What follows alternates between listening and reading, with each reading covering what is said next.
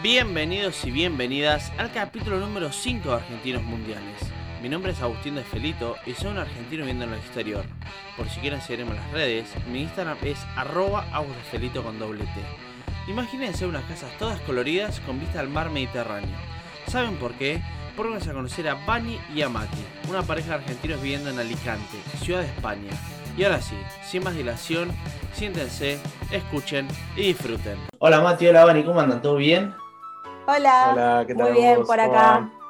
Bueno, me alegro mucho. Chicos, me gustaría remontarme un poquito al pasado y que me cuenten, eh, obviamente, dónde están, pero yendo un poquito a Argentina, digamos, cómo se conocieron ustedes y cómo fue que les surgió esa posibilidad que ustedes empezaron a pensar de mudarse a, a donde están hoy. Bueno, nosotros estamos. Somos, sí, somos Vani, somos Mati, somos argentinos viviendo en España, nos gusta viajar. Eh, y aunque parezca raro, tenemos 36 años, 37 y 36 años los dos, y nos conocemos hace más de la mitad de nuestra vida. Wow. Eh, Estamos en Alicante ahora sí. mismo.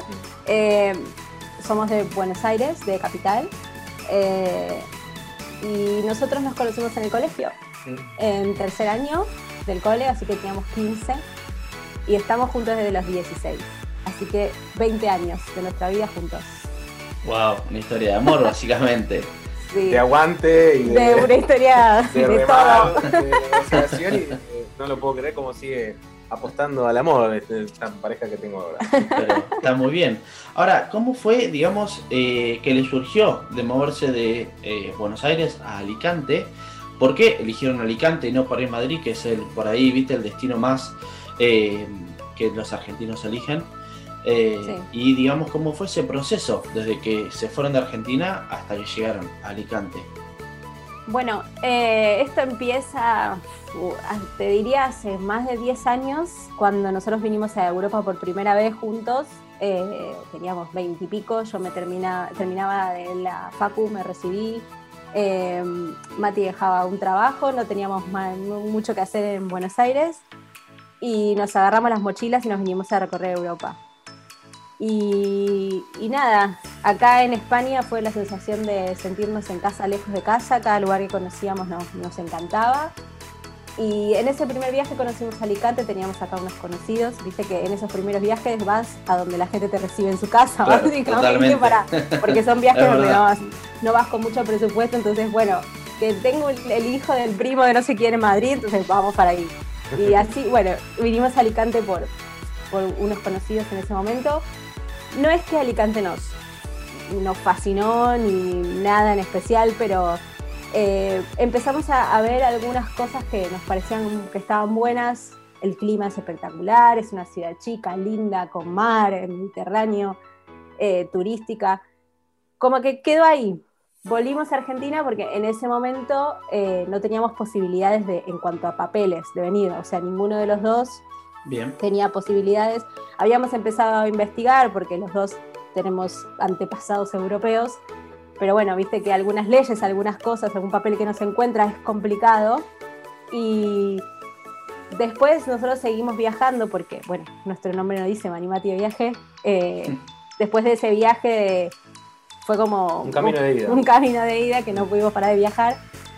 Y volvimos a, a Europa una vez más, volvimos a España. Y cuando volvimos de ese viaje estábamos convencidos que de una forma u otra nos íbamos a venir a vivir. queríamos venirnos a vivir desde aquel entonces, desde que, bueno, Vani dice, eh, a- a- primero Alicante no nos fascinó y tal. Nosotros somos de una ciudad, Buenos Aires, que es muy, eh, digamos, frenética, con un movimiento muy grande. Y desde ese lugar, digamos, nosotros teníamos ganas de replicar esa vida en España. Entonces, Es como vos dijiste, Claro. nuestro, nuestra primera idea es Madrid. Claro, O totalmente. Barcelona, viste una gran ciudad. Sí. Eh, por eso no pensábamos en Alicante. Pero bueno, eh, después de mucho tiempo de seguir viajando y demás, y sí, de, viajes, perdón, viajes que nos llevaron por China, por sí, Corea. en Asia, eh, se dio la posibilidad de, de que Mati pueda sacar eh, el pasaporte portugués por su abuela. Entonces empezamos, le pusimos todas las pilas a eso, eso fue en el 2016 que empezamos con el trámite. Y, y dijimos, bueno, mien- mientras estaba eso, son, son trámites largos que hay que esperar, paciencia, nunca sabes cuándo sale, Sí, cuándo no sale. Mientras nosotros teníamos nuestra vida en Buenos Aires, trabajo los dos, amigos, familia. Convencional, digamos. Normal. ¿no? Convencional con lo único que viajábamos. Claro, O sea, nuestros amigos, nuestros padres quizás nos, ve- nos veían raro porque... nosotros era trabajar, ahorrar, viajar, trabajar, ahorrar, viajar, y esa Claro. era nuestra vida.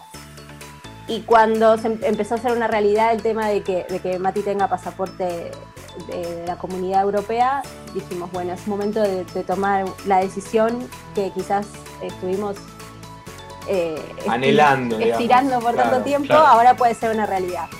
Y dijimos, bueno, sale el pasaporte y ponemos fecha. Nosotros ya estábamos casados, nos casamos en el 2012.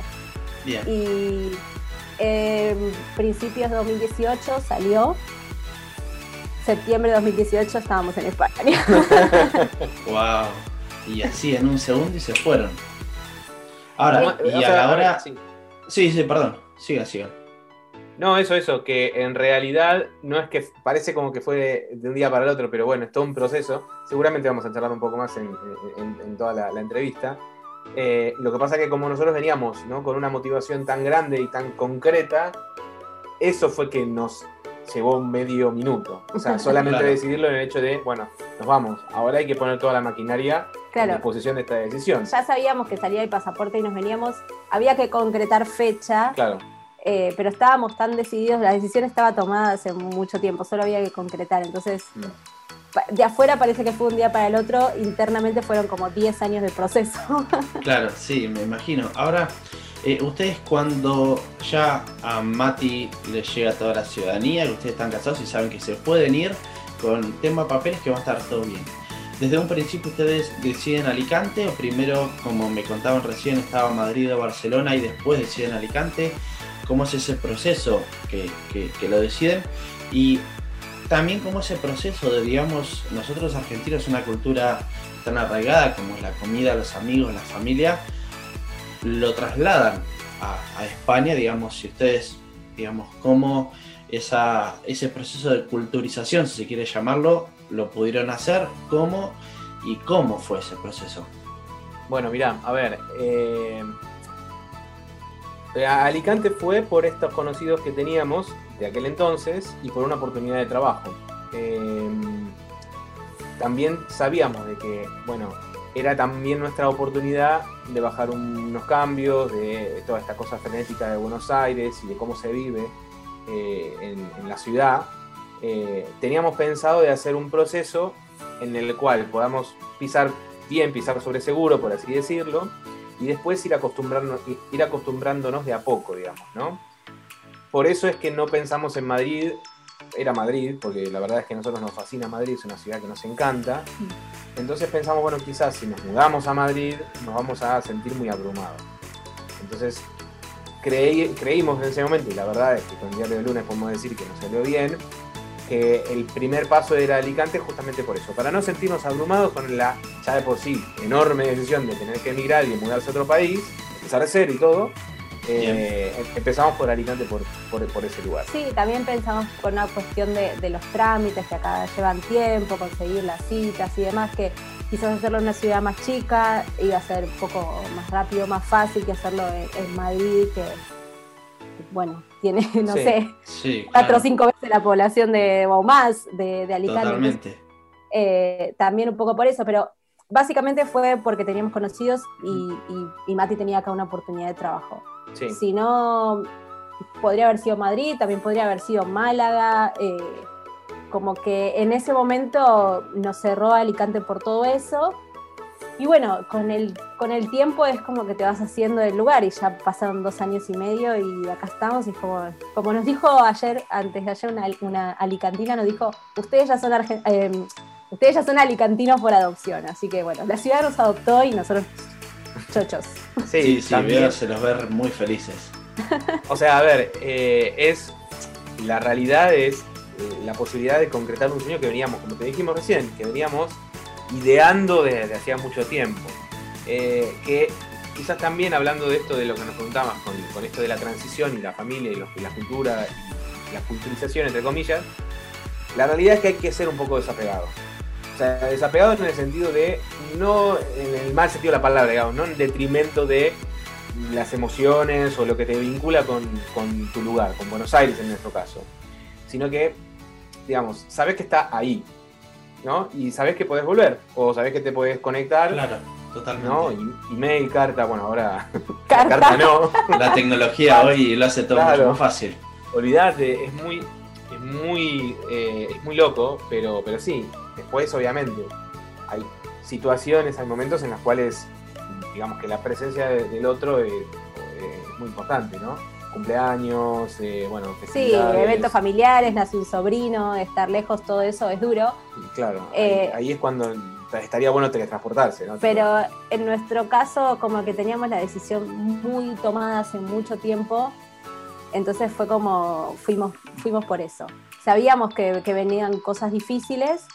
Eh, lo, más, lo más difícil es- son los afectos, la verdad. Es lo que a nosotros nos pesa. Creo que es lo que más le pesa a cualquier, a cualquier emigrado. Claro, sí, lo que nos pasa a todos, pero como por ahí ustedes me vienen contando y por su experiencia, digamos, ese proceso de duelo, entre comillas, como que ya lo tenían mucho más procesado y les fue para ustedes por ahí más fácil que para ahí otro que en un segundo dice, bueno, me voy y para ahí no es, no es tan fácil. Lo veníamos pensando Sí. hace, hace muchísimo. La, la realidad sí. es que también igual, eh, a ver, nosotros también decidimos hacer todo este proceso de duelo de una manera muy particular. eh, ¿Cómo decirlo? Tuvimos experiencia de otra gente que viene anunciando la decisión de, de un tiempo largo hasta irse, ¿no? Años. Un año, Claro. lo que sea. Nosotros decidimos acortarlo a tres meses. O sea que para nuestra familia fue un poco un shock. A Claro, ver, fue un poco un shock porque es como se van ya, como, como dijiste vos antes. claro. Por otro lado, cuando se Hicieron, ponen a, claro, se ponen a recapitular y nos conocen y saben cómo somos y qué sé yo, bueno, no les parece tan raro. Mm. Eh, pero nosotros decidimos que sea poco tiempo porque eh, tampoco queríamos estar años Duelando. con la familia y, y se van y se van y Claro. nosotros también como des- despedida tras despedida tras despedida porque nunca sabes cuál va a ser el último, la última vez Claro, que voy a hacer. Pero, pero por suerte, después del shock y después de procesarlo, tenemos que decir también que tuvimos mucho apoyo. Eh, alguna otra persona de nuestra familia llegada, para no dar nombres, quizás tuvieron un poco de reticencia y está bien, Es lógico. es lógico. También tuvimos la, la posibilidad de que nos vinieran a visitar un montón. Entonces eso hizo nuestro proceso mucho más fácil. Es cierto, es cierto. Durante el primer año que estuvimos acá, que fue el año anterior a la pandemia, o sea, 2019, eh, vino mucha familia a visitarnos. Sí, por suerte sí. Así que eso también hizo esto mucho, mucho más fácil. Lo que pasa es que cada vez que viene alguien, después ese alguien se va. Claro, ese- ese es otro Y es-. Claro. Todo el tiempo estar despidiéndote y eso, eso es duro también. Pero bueno, eh, lo que está bueno es que viene alguien, se queda varios días, es como Muy un- intenso, digamos. son días muy, muy intensos de compartir, de, de mostrar la ciudad donde vivís, que eso también está bueno, porque no es lo mismo te, te mando un video que estar acá y, bueno, este restaurante nos gusta, esta playa está buenísima, Eh, viste, como que le mostrás a tu gente el lugar donde Claro, vivís toma y, es- forma, digamos. y está bueno compartirlo desde ese lado. Las despedidas siempre son lo, obviamente lo peor. Sí, y por ahí, entre comillas, se quedan más tranquilos de que ustedes están bien y están contentos también, porque eso Sí. también es la otra realidad. Si ustedes están Sí. contentos, ¿qué, ¿qué van a hacer el resto? O sea, no pueden Sí, hacer sí. nada. No, o sea, más que nada quizás esto, ¿no? Como decía, acompañar y, bueno, apoyar desde donde se pueda. La verdad es que la distancia es difícil, muy difícil, eh, sobre todo en estos tiempos en los, cuales hay que tomar más medidas, sobre todo por la salud y tal. Es como que acá como que se potencia todo por el tema de la distancia. Pero bueno, como te decíamos, eh, la verdad también es que tenemos mucha suerte porque pudieron venir mucha, mucha familia, la tecnología cerca y demás. Entonces, eh, nada, el proceso por ahora viene siendo algo disfrutable. Después, después con, por el lado de la culturización que nos venías preguntando, ¿no? Esto de asimilar una nueva cultura. Bueno, la verdad, también por otro lado, nosotros somos muy afortunados, esa es la realidad.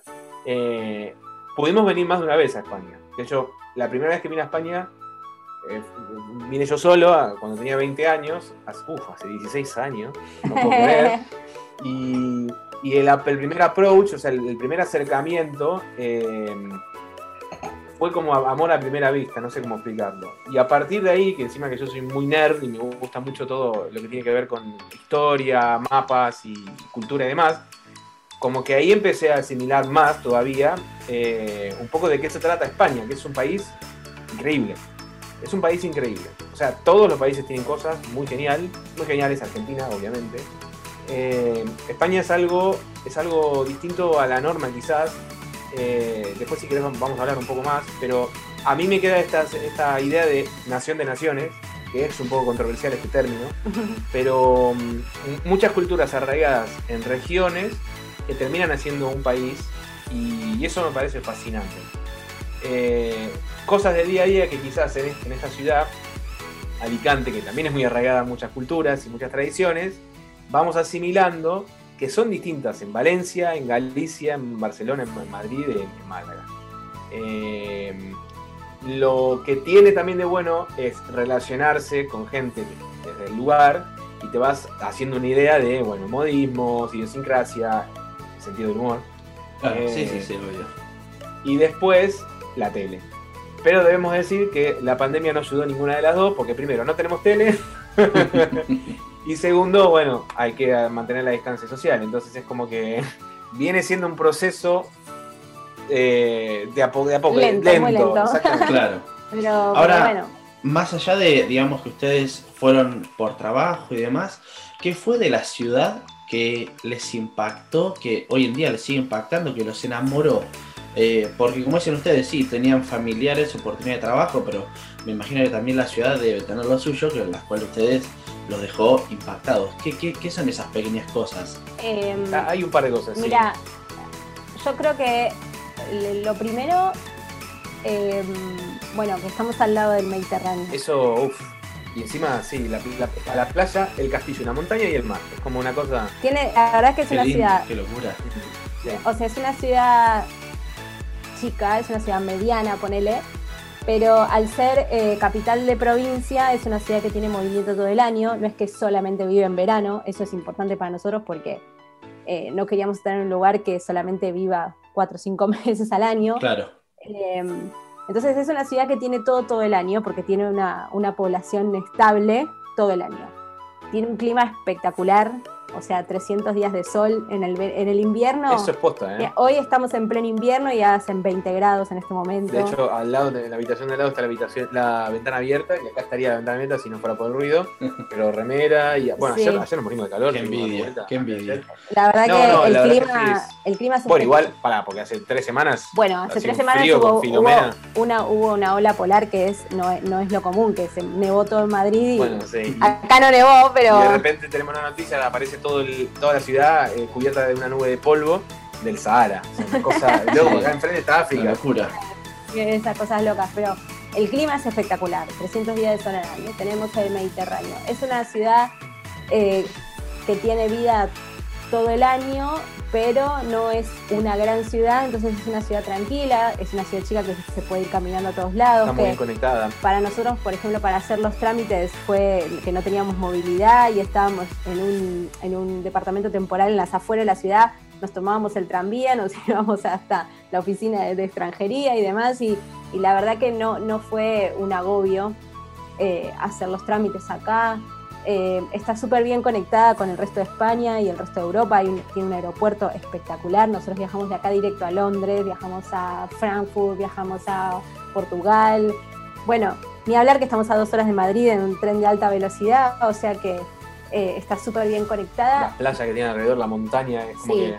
Y la provincia de Alicante, nosotros no conocíamos nada, habíamos venido solo a la ciudad la provincia de Alicante es espectacular en, cuanto a, en cuanto a paisajes, en cuanto a, playa. Te prometemos que no es, perdón, no es demagogia, ¿eh? es real. No, obvio. No nos paga, no nos paga el, el, departamento de turismo de Alicante. Todavía. Lo que pasa es que también con esto de que no podemos viajar, que está todo cerrado y que está complicado moverse, estamos conociendo muchísimo la provincia y de verdad que tiene eh, tiene de todo, tiene pueblitos espectaculares, tiene playas paradisíacas, tiene la montaña para ir a, caminar por la montaña.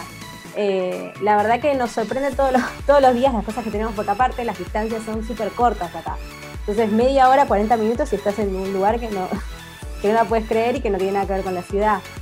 Eh, así que fue un poco por eso. Wow, qué locura, sí, me imagino que también muy diferente a lo que era Buenos Aires en su momento. Olvídate, Ahora, también quiero que me cuenten, me contaron que ustedes cuando se mudan a Alicante van también que ya tenían, digamos, oportunidades de trabajo. Eh, me imagino que ese trabajo, ustedes, eh, me gustaría que me cuenten qué era ese trabajo. Llega la pandemia, qué pasó con ese trabajo y ahora me gustaría también entrar en un terreno que es YouTube. Eh, ustedes tienen un canal de YouTube que la verdad los felicito por todo el buen feedback que tienen, que está buenísimo, que se lo recomiendo a todos. Eh, ¿Cómo llegan a YouTube? Y si hoy en día YouTube es su trabajo o siguen manteniendo otros trabajos, eh, quiero que me cuenten un poquito y me gustaría entrar en ese terreno.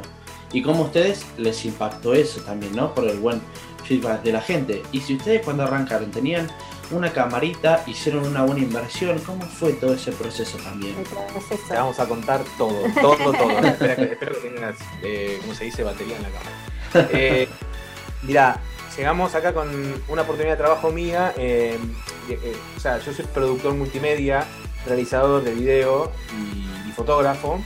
Estoy, digamos, especializado en edición de video, pero mi experiencia de trabajo tiene que ver en ventas, eh, sobre todo en empresas multinacionales. Bien. Tuve una, una, una oportunidad de trabajo eh, en, digamos, en el sector de ventas dedicado al turismo y te puedes imaginar que con la pandemia, bueno, no hace falta ni siquiera aclararte que eso me dejó mm, patas para arriba. Bien, Eh, como la mayoría.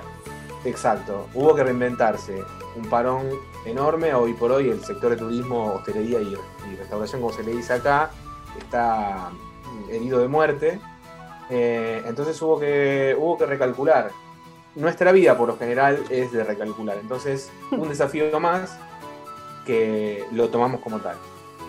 Con este conocimiento que yo ya tenía y con estas ganas que teníamos los dos de desarrollar un, digamos, eh, una experiencia multimedia con la experiencia previa que también teníamos de Instagram, que fue el primer, digamos, la primera red social en la cual nosotros pusimos mucha, mucha energía compartiendo viajes. Eh, después empezó a hacer YouTube, que YouTube es otro mundo, o sea, cada eh, red social tiene su lenguaje, tiene su manera de, de- de- de- de interactuar. eh, bueno, nada, es fascinante, todo ese mundo es fascinante. Porque nosotros veníamos con Banimati de viaje, venimos hace, no sé, como cuatro años. En nuestro, nuestra plataforma principal era Instagram. Después fue el blog también. También abrimos nuestro blog, pero El siempre com, era, siempre era eh, de viajes. Todo relacionado con nuestros viajes. Y eh, teníamos algunos videos en YouTube de nuestros viajes. Tenemos, no sé, el sur de Tucumán, nuestro primer viaje a Dubái con A China. con la GoPro muy, muy principiante el tema, pero mm, después nos pasó que, ya estoy perdida con las fechas, pero el año, creo que fue el año pasado, eh, nos contactaron por Instagram de primero de TN y después de Infobae. Sí. Cuando Wow, todavía no habíamos, sí, todavía no habíamos empezado con nada del tema de dar info para emigrar y demás. Era para hacer notas, viste que a veces los programas tienen, o los diarios tienen secciones de argentinos viviendo en otros lugares y les Sí. hacen notas. Bueno, iba más por ese lado. Y después de la nota de Infobae nos empezaron a llegar muchísimos mensajes por Instagram Sí, que ya, que ya empezaba en te- con la nota de TN. Sí, y después de eso explotó con, y ahí nos dimos cuenta la necesidad que tenía la gente de saber cómo era la vida acá. Sí, que primero es eso y segundo, que también nos dimos cuenta que nosotros habíamos aprendido un montón en todo este proceso. claro. Porque todos los trámites que tuvimos que hacer lo hicimos por nuestra cuenta. Claro, Entonces- sí, porque me imagino que ustedes primero arrancaron mostrando nada, como usted, ustedes de viaje, pero para la necesidad era mostrar cómo es su vida y cómo fue, Exacto. digamos, mostrar ese Claro. proceso que tiene un extranjero, en este caso argentino, a emigrar a España. Tal cual. Entonces nos empezamos a dar cuenta que quizás eh, nuestra info tenía que tener un poco y un poco. Un poco de viajes cuando se pueda, porque eso no lo vamos a dejar, es nuestra esencia, digamos. Pero también la gente tenía mucha necesidad de, de- De de saber. saber, y, y de hacer preguntas respecto de emigrar.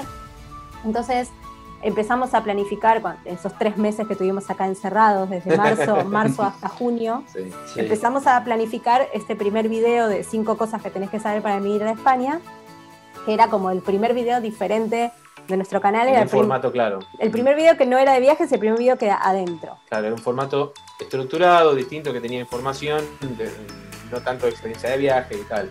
Claro, entonces lo sacamos en junio y le fue súper bien. Nosotros sabíamos que, que algo de repercusión iba a tener, le fue súper bien. Y al mes siguiente hicimos otro video que se llama ¿Cuánto cuesta vivir en España? donde contamos con detalles cuánto gastamos nosotros en No, un mes todo nuestro viviendo acá en Alicante. Todo, alquiler, supermercado, Costo, digamos. todo, todo, todo lo que gastamos en un mes. Y ese video fue el que hizo explotar. Sí, Todo. A partir de ahí empezó nuestro canal eh, a crecer. Es- y bueno, veníamos sin monetizar, con, con pocos seguidores, con pocos suscriptores. Y la, repercu- la repercusión fue tal que no solamente nos hizo monetizar en un mes y medio el canal, sino que además eh, empezamos a tener una audiencia, honestamente, eh, no sé si es la mejor, pero tampoco es demagogia, pero se arma esto de... No, bueno, una comunidad, una comunidad súper linda, una comunidad que, que tiene buena onda, que muchas, hay cosas que nosotros no podemos responder porque no sabemos todo, obviamente, No, entonces eh, planteas la pregunta y responde otro que ya lo vivió y viste es como una, una comunidad de, de, de emigrados o futuros emigrados, todos tirando info y tirando buena onda. Y además, perdón, lo que también me está pasando ahora, sobre todo ahora, al principio era mucho, mucha gente argentina, obviamente, Sí, y sí. después fue mucha gente de Sudamérica y Latinoamérica, y ahora nuestro, nuestra mayor cantidad de público es español. O sea, es de. España. cuando empezamos a mostrar cómo era nuestra vida como inmigrantes en España y cómo nos íbamos adaptando a la ciudad y qué nos gustaba de Alicante y empezamos a mostrar los pueblos y las ciudades de alrededor, como que también el canal empezó a crecer para, para otros lados, no solamente en información para, para emigrar y de cómo es nuestra vida en España, sino de mostrar dónde vivimos, porque también vivimos en una zona de España que quizás de nombre te suena, Sí, pero que no la tenés vista. sí. ¿Viste? Porque si yo te digo Totalmente. Madrid o Barcelona, eh, o A lo sumo comunidad valenciana. Valencia, claro, Claro. es más fácil, o, o Málaga, pero Alicante, ¿dónde es? ¿Qué es? ¿Cómo es? Te Y- suena quizás por las especias. claro, pero la, la verdad es Totalmente. que es una zona que nosotros, porque teníamos gente conocida que vivía acá, pero no es un lugar que lo pones en los itinerarios de tus viajes a Europa. No, pero tranquilamente, lo- Y- si venís a España lo podés poner. Y es espectacular, entonces Sí, no sé, empezamos también a hacer como un poco de, de- de promoción de- del lugar donde vivimos y nos convertimos como una especie de embajadores Sí, sin querer serlo en Sin realidad, quererlo, ¿no? Pero- de pero sí. Alicante. Y bueno, el proceso de todo, todo este eh, multimedia, digamos, empieza como todos. Primero es con un celular, primero es con las ganas de querer contar algo, después es con, si podés, sumar una GoPro, y la GoPro porque es chiquita, porque se puede mover y no sé qué, después te empezás a dar cuenta que se escucha feo, o se escucha mal, o se escucha bajito, lo que sea, bueno, te compras un micrófono, después te das cuenta de que, bueno, Se se, mueve mueve, para todos lados, entonces le compras un estabilizador. Nosotros, digamos, no somos. digamos, siempre aspiramos a tener el, el mejor eh, contenido posible, ¿no? La mejor calidad a, a nuestro alcance. La verdad es que no nos sobra, pero le dedicamos mucho a esto, entonces parte de nuestro presupuesto va eh, A enfocado a mejorar, nuestra- mejorar el equipo. Nuestro, nuestra- nuestro equipo. La, la verdad igual es que cada compra que hacemos está recontra pensada, no, no es que vamos comprando como que decimos, bueno, necesitamos un lente gran angular porque somos dos y cuando hacemos blogging tenemos que entrar los dos en la cámara, necesitamos un micrófono o corbateros eh, o las luces ahora para los videos en casa, como que vamos sumando Sí, muy hay de a poquito, vamos sumando muy de a poquito, pero cosas que creemos que suman a la calidad, pero no tenemos un equipo caro. Tenemos una, hace poco cambiamos la cámara y compramos un- una Canon que filma en 4K, que para nosotros era importante, porque para nosotros la calidad de contenido es importante. Pero hicimos una investigación de mercado, creo que estuvimos un mes entero viendo qué opciones había, eh, hasta comprar la cámara. Como que cada paso que damos está recontrapensado porque es el presupuesto que, que Claro, manejamos, no, ¿no? que aparte del presupuesto que eh, la gente tiene que entender que es su trabajo hoy en día eh, y es full time su trabajo, entonces como uno en su trabajo va a tratar de dar lo mejor de uno y más en este caso que es algo multimedia para mostrar a la gente, tienen que tratar en lo que ustedes puedan y a su alcance, bueno, lo mejor posible, que es la realidad. Tal cual, tal cual, tal cual. A ver, nosotros eh, sentimos ta- que nuestro diferencial, aparte de contar cosas desde primera persona, nuestro diferencial eh, es un poco la calidad de las imágenes. Sí. Para nosotros Nuestro foco visual, digamos, ¿no? es importante eh, y cada vez se va convirtiendo en algo más importante y tiene que ver con la forma en que nosotros contamos. Mm. Eh, entonces es como que mm, queremos mantener eso, como que ya tenemos un piso y, y no queremos ba- bajar de eso. Entonces, Sí. bueno, Que, que fue, porque, digamos, que es progresivo. Todavía seguimos aprendiendo. claro. digamos, esto es lo que tiene también, como decías, ¿no, Aus? Es querer mejorar constantemente para tratar de llegar a un estándar que quizás te lo fijas vos solo. O sea, o mismo la audiencia, ¿no? Eh, Es una prueba y error. En definitiva, el viaje de YouTube es este, es probar. Si te sale Totalmente. bien, ¿no? Dependiendo de cuál es la, la- la respuesta de, de tu audiencia. Y si no, recalcular. Eh, y en ese proceso nosotros ya teníamos idea ¿no? de, de- de dedicar muchos de nuestros esfuerzos a generar contenido multimedia, como veníamos contando en Instagram y YouTube después.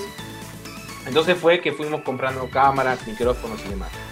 Eh, la última inversión que hicimos fue un estabilizador para la cámara, eh, que la cámara ya de por sí es una gran inversión porque es barata y graba en 4K y además Bien. tenemos la posibilidad de hacer slow motion eh, porque graba en 60 frames, en 60 cuadros por segundo. Eh, y bueno, a ver, las luces y todo después viene, viene después. Y el próximo paso va a ser un dron. Ya, ya- Claro, ya- totalmente. Ya, está- ya está pensado. Eh, eh, es una gran inversión. Pero bueno, hoy por ejemplo también me quiero meter un tema que ustedes, digamos, eh, su trabajo es YouTube y tienen que filmar, ya sea en su casa o afuera. Hoy, ¿cómo es el tema de las reglas del COVID? ¿Cómo está ahí en Alicante y, qué, y cómo les afecta a ustedes de si sus videos para su trabajo, digamos, lo hacen más en sus casas o puede ser afuera porque pueden salir más? ¿Cómo está también el tema del COVID hoy en día ahí? Bueno, ahora Ah, mismo, ahora mismo estamos con bastantes restricciones acá. Estamos con restricción de movilidad, eh, que no podemos salir de la comunidad valenciana. La comunidad, la comunidad valenciana tiene tres provincias, Castellón, Valencia y Alicante. Norte. Eh, nosotros no podemos salir de la comunidad valenciana, ya creo que desde noviembre, que no podemos salir, ya perdí la cuenta. Y ahora, hace un par de semanas, sumaron que las ciudades que tienen más de 50.000 habitantes, por ejemplo Alicante, eh, no se puede salir del viernes de las 3 de la tarde al lunes a las 6 de la mañana. O sea, los fines de semana estamos confinados adentro del municipio de la ciudad. Que además, Wow. a partir de las 10 de la noche, es un autoconfinamiento porque eh, hay un toque de queda. No puedes, no puedes tampoco transitar hasta las 6 de la mañana del día siguiente. O sea que, eh, bueno, ta- también están, está todo lo que es eh, hotelería y, y gastronomía cerrados, todo cerrado, Sí, solo ya, delivery, ya no se puede, o sea, no hay restricción de aforo, directamente no, no está abierto. no está abierto. y tampoco podés eh, vincularte, o sea, no podés, ¿cómo se dice? Eh, relacionarte fuera de tu el espacio de, de- común, vivienda. de vivienda, claro, donde me salía. Sí, ah, conviviente, ahí está. No te podés juntar con otra persona que no sea conviviente y hasta dos personas en la casa. Bien, solamente con la persona que vos vivís, digamos, o, o sí, las personas que vivan en la misma casa. y si son sí. cuatro, solo hasta dos podés estar. Wow. O sea, si son, si son convivientes pueden estar todos porque viven juntos, pero si no son convivientes solamente hasta dos. O sea que en la calle o en otro lado, solamente hasta dos.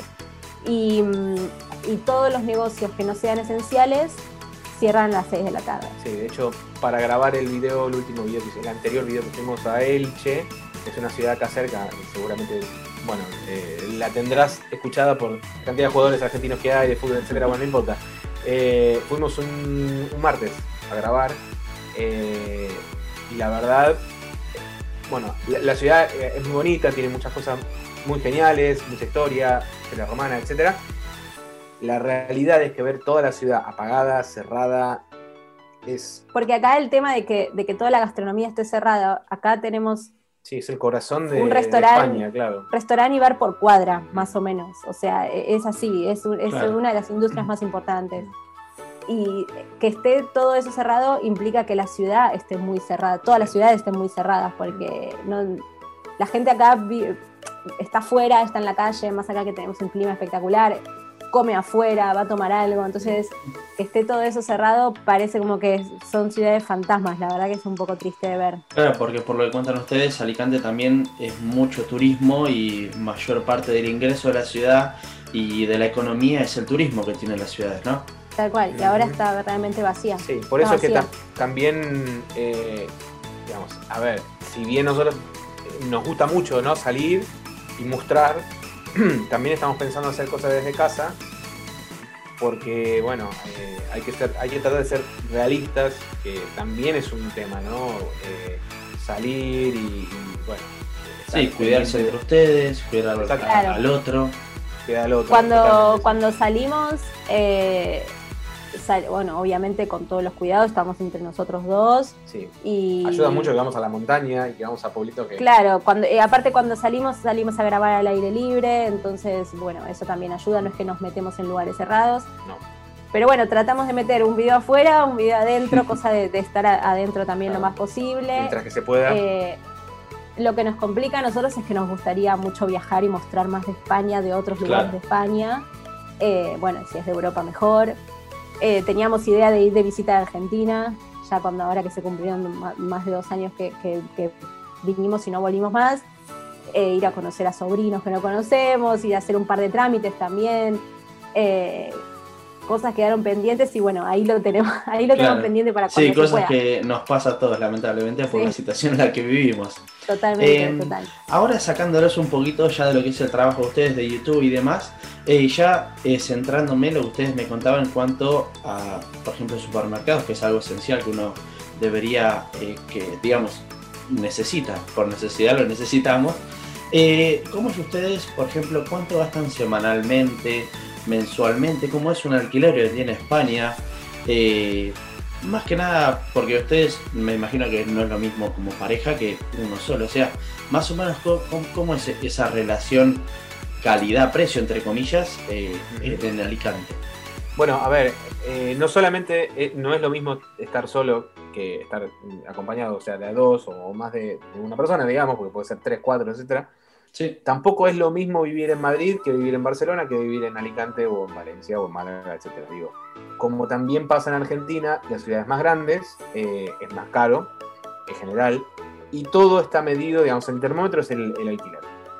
Nos- nosotros en Alicante estamos ahora mismo, como hablamos en el video de cuánto cuesta vivir en España, estamos pagando eh, un alquiler de 500 euros por eh, un, departamento eh, que está ubicado eh, cerca del centro, pero no en el centro en sí, eh, con tres habitaciones, eh, que no tiene ascensor el edificio, por eso es barato también. Pero es muy normal acá, es que no haya normal. ascensor.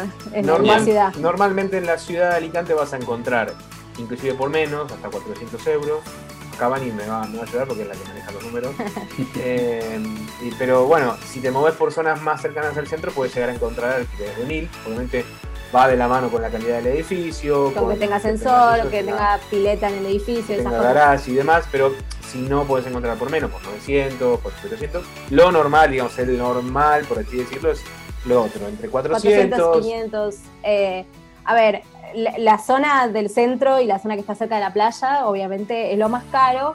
Y algún barrio más residencial donde hicieron edificios más modernos, con pileta, con cancha de tenis, con esas Sí, cosas. de hecho acá cerca tenemos la playa de, de Alicante, no el Postiguet, que es, eh, digamos, la, la- la playa del centro, centro. sino la zona de playa, que es San Juan Playa, donde hay edificios, donde hay, bueno, urbanizaciones, se le llama acá, que hay pileta, eh, son todos eh, edificios, digamos, eh, modernos, que hay una pileta en el medio, entonces eso sale más caro. Claro, ahí puedes encontrar Bien. 700, 800, 900, pero todo lo que es la ciudad de Alicante y la periferia, tranquilamente puedes encontrar entre 400 y 500 un piso de una, dos Claro. habitaciones. Bueno, Cosa que en Madrid... nosotros tenemos claro, tres y hay una que básicamente nos sobra porque tenemos la que dormimos y, y la que trabajamos, pero, Pero es, es muy, muy común esto, ¿no?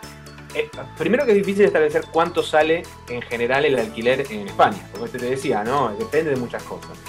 Después, lo que sí es normal, eh, que todo, digamos, lo relacionado a compra de, de supermercado y eso, más o menos mantenga un, Sí, eso un mismo casi precio en casi todos lugares. casi todas las ciudades más o menos lo mismo. Nosotros gastamos, ponele 250 euros al mes. Sí, un promedio 30, 40 euros por semana más o menos.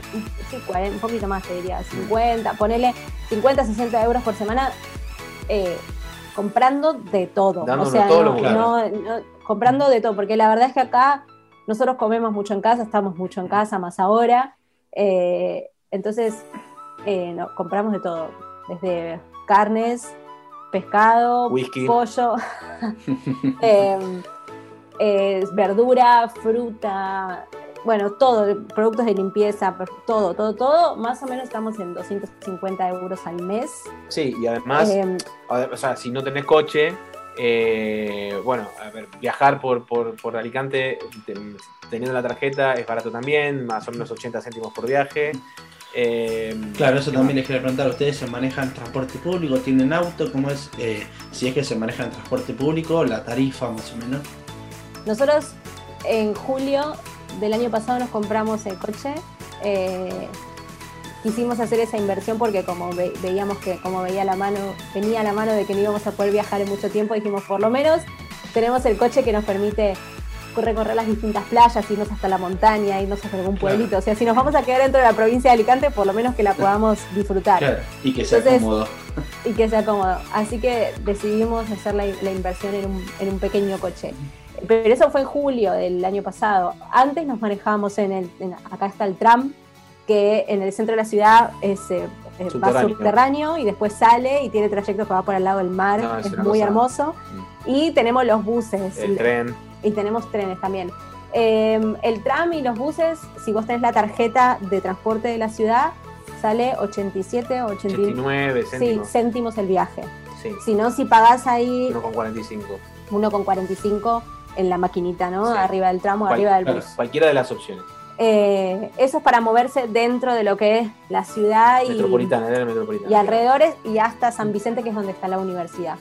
Eh, así que la verdad que el transporte en Alicante no es, Sí, no después es caro. un billete de bus a, no sé, a un pueblo, a un pueblo cercano, eh, por ahí, no sé, 4 euros. Después si te querés ir a otra ciudad, puede que salga 9, como por ejemplo a Valencia. Eh, el tren es muy económico en ese sentido porque puedes encontrar de viaje de una hora y media a Valencia, viajando súper cómodo, 17, 20 y pico de euros quizás de ida y vuelta. Eh, y bueno, los aviones. Los aviones baratos a todos lados. Claro, tenemos la low cost. Sí. Hay, un, hay un bus que va al aeropuerto que sale 2,50, que tiene distintas paradas por la ciudad. Sí. Eh, Y bueno, si ya te- hablando de gastos de coche, lo nuestro es muy particular. Tenemos un cochecito chiquitito que no gasta mucho. Y más o menos por tanque 40 euros. 40 euros. 40, 45 40 euros llenamos el TAM. no lo llenamos, porque la verdad es que no hace falta. Pero sí, más o menos el litro de nafta, dependiendo de dónde lo cargues. Uno con 10, uno con 20. Sí. El litro Bien. de nafta. Está la o Y ya que hablamos del auto, digamos, eh, perdón, eh, la licencia ustedes usan la argentina, sacaron la española, ¿cómo es el tema de la licencia?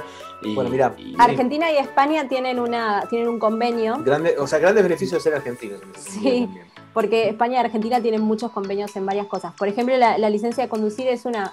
eh, Sí. España te reconoce la licencia de conducir a-. Argentina y te reconoce la antigüedad. Entonces, vos entregas la licencia de conducir de Argentina Es un canje. y te dan una española Uy, qué eh, por la misma categoría y con la misma antigüedad. Te respetan eh, absolutamente todo. y en vez de darte, digamos, el carnet de conducir con el vencimiento anterior, la bueno, igual acá es un tema, porque no, no- no sé si todo el mundo pa- le pasa lo mismo, a nosotros nos lo dieron por 10 Por años. 10 años nos dieron. Uy, qué bueno, qué bueno. Sí, eso está, la verdad que está muy bueno. Enorme. Sí. Y es que sí, a Es, ver, es un trámite, tenés Sí. que conseguir cita, tenés que traer unos papeles de Argentina. no es lo mismo hacerlo en. Alicante que hacerlo en Castellón, que hacerlo en Madrid, Valencia, Barcelona. Mucha gente le pasa que hay que hacerlo vía la embajada, como sea el consulado de Argentina. Claro. etcétera. Entonces, eh, no es un. Es, como todos los trámites, es algo engorroso, pero por suerte nosotros nos informamos mucho. Eh, acá, Sí. es Bani, la- o Eh, sea, eh, no, cuando nosotros llegamos, porque también tenés un tiempo, creo que puedes estar seis meses con la, argen- con el, con la licencia argentina, no tenés que llegar y cambiarla enseguida. Eh, y cuando llegamos no conseguíamos, no conseguíamos turno para hacer el canje en Alicante, entonces nos tuvimos que ir a hacer el canje en Castellón. Y fue un trámite de, de entrar, entregar la Argentina, entregar los papeles que te pedían. Y, a los 15 días nos llegó a- por correo la, la licencia española por una validez de 10 años, no la podíamos creer. Wow, qué que bueno, qué locura. igual, ¿eh? Pero la Habría verdad que, que- confirmarlo, sí. La verdad que eso es, es algo que está, que está muy bueno y es eso, es un, es un acuerdo que tienen Argentina y España que está piola. Qué bueno, qué bueno. Ahora también me gustaría que si esto lo está viendo una persona que quiere emigrar o quiere viajar, ¿qué son las recomendaciones que ustedes le darían, eh, ya sea en España, eh, perdón, ya sea en Alicante, en Madrid, en Barcelona? Eh, ¿qué, es, ¿Qué le podrían decir a esa persona? Bueno, en principio, abrir el mapa. Ah, O sea, mudarte a otro país no implica solamente viajar y estar de vacaciones. Mudarte a otro país, ya sea Uruguay, Chile, Brasil, eh, no sé, España, Gran Bretaña, etcétera, implican un montón de cosas. Entonces, saber dónde te vas a mudar, a dónde vas a vivir, es importantísimo. Eh, entonces, para mí, lo primero es abrir el mapa. Lo segundo, y que va acompañado, digamos, quizás estás ahí, seguramente Vani vas a decirlo, es informarse. Informarse en el sentido de tomar una decisión informada. Sí, a ver, hoy es muy fácil abrir internet, abrir YouTube y tener Claro. un montón de información eh, al alcance de la mano. Entonces, también es muy fácil confundirse porque Sí. hay sobreinformación. Entonces hay que saber dónde mirar, dónde leer. A mí me parece que hay que hacer como un balance entre ver canales de YouTube o ver blogs de viajeros y demás y leer y leer y leer experiencias de otros. Está buenísimo, pero eso hay que eh, sumarle siempre, siempre, siempre leer las páginas oficiales. Totalmente. Porque- Gobiernos. Totalmente. O sea, es una parte re pesada, engorrosa, que, Que a veces no se entiende. da fiaca y, y vos lees y decís, pero no entiendo, pero no entiendo, pero no entiendo. Eh, la, la realidad es que es información que hay que tener sí o sí, que hay que leer sí o sí. Y aparte, como nosotros decimos siempre, nosotros hicimos los trámites hace dos años y medio. Mm. Es muy probable que haya cosas que ya no se hacen como hace dos años y medio. De hecho, ahora está todo telema- telematizado. Claro, con todo lo ¿cómo de, lo de- lo de la pandemia, computarizado. Ahora hay muchas cosas que son online que nosotros tuvimos que hacer presencial y ahora cambió. Entonces, lo que nosotros decimos siempre es, lean todo, vean todo, vean videos, miren experiencias de otros, pero siempre terminen en las páginas oficiales donde dice, tenés que presentar esto, esto, esto y esto y cómo se hace. Eh, no sé, si hay algo que no entendés, trata de comunicarte con el organismo oficial para preguntar, esto no lo entendí. Eh, cuanto más información tengas de los trámites primero y del lugar a donde Sí. vas a vivir, mejor. Sí, que tampoco hace falta ser un erudito eh, o no sé, o tener un grado de la universidad, o sea, un, un, un título universitario no me salía.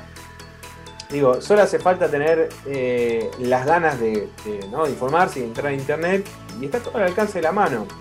A nosotros también otra cosa que nos sirvió, sacando quizás el lado objetivo de la cuestión, yendo más para el lado personal, a nosotros también nos sirvió el hecho de ser muy, muy, eh, ¿cómo se dice?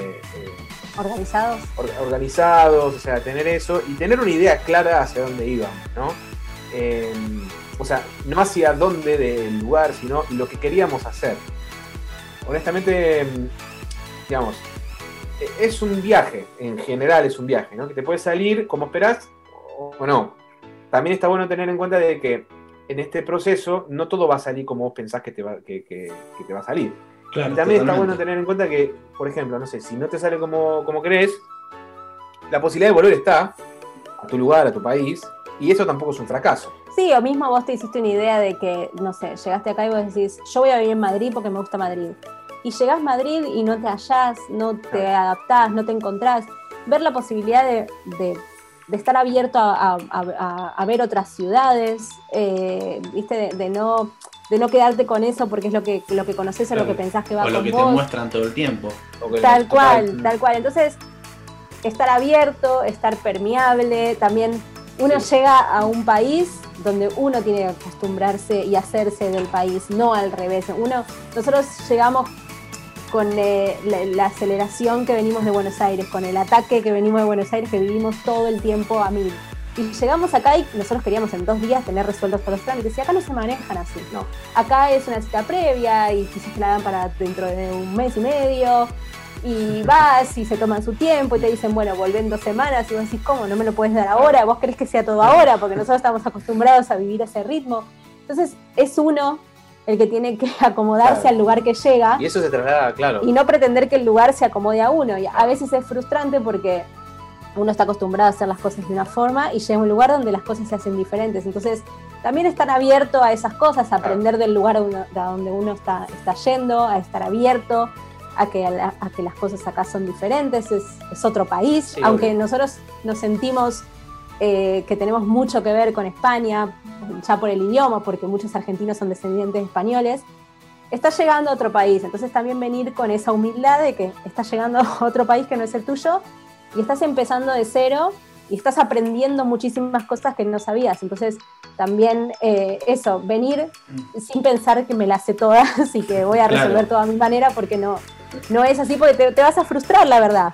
Te vas a frustrar. Claro, sí, totalmente. O sea, se puede hacer, eh, todo se puede, se puede lograr, pero también que todo lleva su tiempo que todo se va a solucionar, pero que no es como los argentinos que somos tan impacientes que queremos todo ya, ya, ya, que todo va a llegar a su tiempo, que como dicen ustedes, es otra cultura, otro país, se manejan distinto y tenés que acatarte a las reglas, por así decirlo. O sea, que estamos arrancando de cero, que lo vas a poder hacer, pero que lleva su tiempo, que sean pacientes. Tal cual, tal cual. Nosotros también tenemos que decir que somos muy afortunados, porque no solo tuvimos la oportunidad de, poder concretar lo que nosotros veníamos soñando, sino que además tenemos la posibilidad de elegir a dónde queremos ir. No todo el mundo tiene la misma posibilidad, no todo el mundo tiene las mismas herramientas, y bueno, y esto no, significa tener un pasaporte o no. Eh, un pasaporte europeo, digo, ¿no? O, no, porque por ahí tenés el pasaporte europeo, pero no tenés los, recursos. Oh, o por ahí tenés los recursos, el pasaporte y no tenés las ganas o por ahí estás, no sé, estás con, no sé, con, alguna necesidad que tenés que cumplir antes de, privilegiar, digamos, o de, posicionar la idea de vivir en otro país.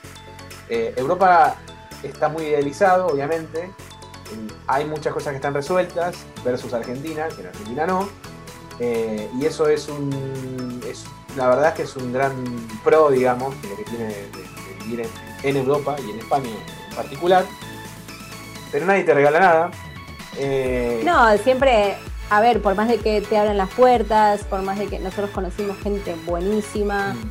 eh, nunca tuvimos ningún problema, pero siempre estás de visitante un poco. O sea, y, aunque te vas haciendo el lugar y vas sintiendo que es un poco tu lugar también, y cuanto más pasa el tiempo, más es tu lugar. Pero siempre estás un poco partido, siempre estás un poco acá y un poco allá, porque allá está tu familia, tus amigos, entonces siempre estás un poco, un poco partido. Eh, e, es, es difícil, es un, es un desafío, no te voy a decir de todos los días, pero casi. Sí, sí. Porque todo aparte te va pasando que, que quizás vos te encontrás con cosas del día a día que en Argentina vos sabés cómo son, y si no sabes cómo son, tenés a quién preguntarles. Y acá a veces, no sé, qué sé yo, nosotros tenemos que hacer la semana que viene la BTV del coche, por darte un ejemplo de algo, viste, muy, muy Claro, cotidiano. ¿Y esto cómo es? ¿Y por dónde empiezo? ¿Y dónde se hace? ¿Y cuánto sale? ¿Y tengo que llevarlo al mecánico y lo hago yo mismo? O sea, son un montón de cosas para una cosa que en Argentina no sabes cómo se hace, le preguntas a tu papá, le preguntas a tu tío, le preguntas a un amigo. Alguien lo hizo. Y acá, si, está, si te encontrás en una situación así, solo, no vas a salir a la calle a preguntarle al vecino, che, ¿cómo se, hace, ¿cómo se hace la BTV? Entonces, son cosas o que. Sí, o por ahí sí, ¿eh? son, estas cosas que te, vas encontrando, que cada tanto tenés que hacer algo nuevo que no hiciste nunca acá, y es un aprendizaje todo el tiempo y una adaptación constante, pero también ese es el desafío y, está bueno, como que hay, hay que tomárselo así. Totalmente. Y como para ir cerrando un poquito, eh, ¿qué similitudes y qué diferencias ustedes encontraron entre la, entre la cultura argentina y la cultura española? Y qué son esas pequeñas cosas que ustedes pudieron trasladar a España en cuanto a la cultura argentina y que son esas otras pequeñas cosas de la cultura española que ustedes adquirieron. Em, a ver, eh, hay varias similitudes, muchas similitudes. En la manera de pensar quizás también es muy difícil hacer una generalidad porque no conocemos a toda la gente que vive en España y, y la verdad es que las culturas son muy distintas en las regiones hay algo que los une, que es el idioma, bueno, quizás una idiosincrasia parecida, etc. Eh, pero también hay diferentes idiomas que son, eh, como se dice, cooficiales. Eh, ya partiendo de la base de que no es lo mismo un gallego que un andaluz, que un canario, que, un, valenciano. que un valenciano, que un catalán, que un madrileño, que un extremeño, etc. entonces, si bien hay similitudes, porque además el arraigo de la cultura española, eh, por ascendencia, digamos, o sea, los argentinos en general, algo vinculado a España hay, eh, entonces, bueno, por ese lado hay similitudes. También la comida, lo más fácil es la comida. Sí, yo, yo voy más por, eh, por bueno, es el mismo idioma, Mm. sí, en base a ese mismo idioma, después puedes tener una conversación entera y no entenderte porque hay expresiones, hay palabras, nuestra forma de decir las cosas con la Y y eso que, que a veces es, es difícil, eh, y, y- y palabras que quizás para nosotros, no sé, la computadora, y vos acá decís computadora y no saben qué es, y acá es el ordenador, entonces tenés que empezar a incorporar palabras para hacerte entender, porque acá se dicen de una forma que nosotros no la decimos. Pero bueno, el idioma es el mismo Sí, eh, y eh, sí, mu- muchas... esta cosa de la pasión latina, ponele, ¿no? Esta cosa de, de- de tomarse todo como muy, muy a flor de piel, con la sangre esta. eh, creo que eso nos, nos- acerca muchísimo. Sí. Eh, Y la comida también, nosotros en, en. Argentina tenemos mucha comida española, por esto de que hay muchísimos descendientes españoles, entonces por ahí también encontramos ciertas, ciertas cosas iguales. sí. Eh, después me parece que España es un país mucho más arraigado a sus tradiciones. Es un país multicultural como en Argentina también, y hay mucha gente de diferentes eh, culturas. eh, Pero hay, hay cosas que son así y son así hace muchísimos años y son así a rajatabla, más o menos. y estamos hablando de siglos. Yo siento que si bien en Argentina tenemos muchísimas tradiciones, es como que se va modernizando y quizás no son, pero acá es, es- las tradiciones son religión, por decirte de Sí. alguna forma, no sé, que el 6 de enero es el Día de Reyes y acá es feriado y se come la rosca, El roscón. el roscón de Reyes con chocolate, o sea, no es que se lo toman como algo a la ligera. Acá se agotan los roscones dos semanas antes, eh, porque Wow, todo el mundo ese día va a comer roscón. el día de la, de la fiesta local, que acá se llama eh, Las Hogueras, eh, la noche de San Juan, se paraliza el universo. Se paraliza el universo para ir a ver la palmera, que es un fuego artificial que tiran desde el castillo a la noche, a las 12 de la noche, porque da inicio, digamos, a la, a la semana entera de fiesta. No se mueve un pelo en la ciudad. Y si se mueve un pelo es para salir a tomarte una caña o quedar con para, alguien. para y salir de fiesta, porque eh, esa- esas cosas tradicionales las defienden muchísimo eh, y las pasan de generación en generación y son súper, súper, súper O sea, importantes. es, comparable también en Argentina porque quiero ser justo, en Argentina también pasa de norte a sur, de este a oeste, Misiones, Salta, Jujuy, Buenos Aires, La Plata, todo, todo el mundo tiene su tradición. Y, y también es defendible y es todo. Lo que quizás acá pasa, eh, no en comparación, es que mm, como que, no sé cómo explicarlo, es eh, cuando, no sé, cuando hay una charla de fútbol Boca River, que uno defiende a Boca y el otro defiende a River por X motivo, Totalmente. acá pasa esto con esto que hablamos de las tradiciones, de, de la, de la parte cultural, no sé cómo explicarlo. Sí, sí, son- es eso, son Sí, muy, muy son muy apasionados. digamos. Sí, Exactamente. son muy apasionados, muy arraigados en sus tradiciones y para alguien que viene de afuera, de repente verlo, vivirlo, Sobre todo de Buenos Aires. claro. Eh, está buenísimo, no sé, nosotros vivimos acá, bueno, lamentablemente en 2020 y 2021 no van a, no van a pasar las hogueras, que es la fiesta de Alicante. Las vivimos en el 2019 por primera vez y estábamos fascinados. Sí.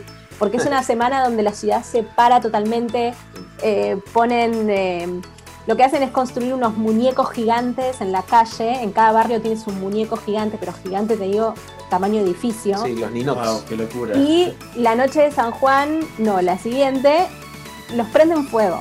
O sea, por eso se llaman las hogueras. Los prenden fuego. Y vos vas caminando por la ciudad y vas viendo todos los monumentos estos que tardaron una, porque terminan las hogueras y al día siguiente empiezan a construirlos del año siguiente. O sea, están un año construyéndolos para prender los Wow. fuegos en una noche. O sea, es una intensidad y, y la gente está feliz. O sea, es una fiesta en la Sí, calle. Es un carnaval. Y es, un, es toda una semana así, y nosotros íbamos de barrio en barrio viendo los muñecos, y después esa noche que los prendieron fuego, eh, nos fuimos a ver las ciudades de arriba, y se iban viendo todas las hogueras por toda la Todos ciudad. los humitos saliendo. Claro, Fuego, fuego. O sea, fuego gigante, cuatro pisos de fuego. O sea, cuatro pisos de edificio de más, fuego. más, más los fuegos artificiales y qué sé yo, y nosotros estábamos fascinados Sí. porque venir de afuera y, y ver con la, con la pasión, y con la alegría que hacen la fiesta de la ciudad, eh, es, es muy lindo de, de compartir y, y en esas cosas es como que te vas diciendo, bueno, ya vivimos unas hogueras, entonces el año que viene ya sabemos cómo son y vamos a, no, no sé, vamos a participar de esto, vamos a participar de lo otro, como que te vas involucrando desde, desde el lado de la cultura, de la tradición y eso también te va haciendo parte de- del lugar donde vivís y la verdad Claro. que está muy bueno. Y te hace sentir más en casa también. Sí, total. Totalmente. ¿Y qué nos trajimos a Argentina? El mate. Nos trajimos el mate, que tomamos más mate acá que en casa, que allá. Eh, cada vez que vamos a la playa es imposible, no, imposible no llevar, cada vez que vamos a la montaña nos llevamos. Eh, nosotros en Argentina no éramos tan materos y acá mucho más. Eh, Y además es algo, ¿no? Eh, espero tampoco no extenderlo demasiado, pero es algo genial que cuando sacas el mate en la playa, estás sacando 46 millones de argentinos. Y, ¿no? Totalmente. y sacas la, la bandera, ¿no? o sea, la, la gente pasa y te mira mirando mate, Claro, tomando las- mate, ya saben, blanca a todos lados y con el mate como que ya claro, saben de dónde toda. Argentina ahí, claro, son Messi, Maradona, todo. Eh, Y qué sé yo, no sé qué. pará, yo quiero decir algo. Sí, No hay nada como una mala palabra en argentino. No hay nada como eso. Eso lo llevas a todos lados. Vas a Japón y vas a decir, vas a largar al cielo una, de tu madre. ah, Bueno, lo vas a decir. Y- y es genial, es algo que no se es encuentra. verdad, es verdad. La, la, la puteada, perdón. Sobre todo cuando La puteada argentino No, no, está hay, bien, no hay, pero, no hay como. Eh, no hay. es nuestra cultura, es lo, es lo que tenemos. Y sobre yo todo la el verdad me siento muy orgulloso de eso. Olvídate, olvídate. Es que es para sentirse orgulloso porque eh, para mí son las mejores del mundo. Para mí, las Totalmente. para Argentina son las mejores del mundo Sí. y eso creo que a donde vayamos lo llevamos con nosotros. Es como vamos con el mate y con las puteadas. La, la verdad también es que acá, est- estando en España, pudimos también hacer cosas de comida parecidas, la milanesa. Bueno, hace poquito fue el cumple de Bani y hicimos una chocotorta. Conseguimos chocolina, ¿viste? Claro. Hay dulce de leche. Ah, Eh, entonces, por el tema de la comida, sacando cosas muy puntuales, no sé, como que yo extraño las vainillas o las pepas. eh, pero son- cosas muy puntuales, pero, pero la verdad es que la- los argentinos somos tantos, tantos, tantos en España que cada vez es más fácil encontrar cosas nuestras acá. En cualquier supermercado que vayas tenés yerba, en cualquiera. Sí. Entonces es, es como... y Por hoy ese con lado las también empresas eh, podés eh, llevar, traer, eh, que te manden dulce de leche, vos mandar Sí. cosas. Eh, es todo mucho más fácil, como que el mundo hoy en día está todo mucho más conectado. todo mucho más conectado. Entonces, por el lado de la comida, no nos podemos quejar y no sé. Tenemos uno, ahora nos hicimos unos amigos que tienen un restaurante argentino y fuimos y nos comimos una regia carne eh, a la parrilla hecha por un cordobés, así que de, de- por ese lado estamos como queremos. Sí. Bueno, bueno chicos, la verdad les agradezco un montón. eh, les deseo lo mejor para todo lo que les queda del año y eh, el resto de, de sus vidas y todo lo que se queden ahí en Alicante. Eh, les agradezco mucho por su tiempo y nada, eh, nos vemos la próxima. Bueno, No, muchísimas gracias, gracias, a por vos invitarnos. por invitarnos. La verdad que siempre está bueno compartir eh, lo que hacemos, eh, nuestra experiencia. Esperamos que le, le ayude a alguien y que le aporte. Y, y eso, muy agradecidos por la oportunidad y por compartir. Bueno, muchas gracias chicos. Hasta Gracias. luego, que les vaya bien. Adiós. Gracias. Adiós. Ahí pasaron Bani y Mati desde Alicante por el capítulo número 5 de Argentinos Mundiales. Espero que les haya gustado y nos vemos la próxima. Chao.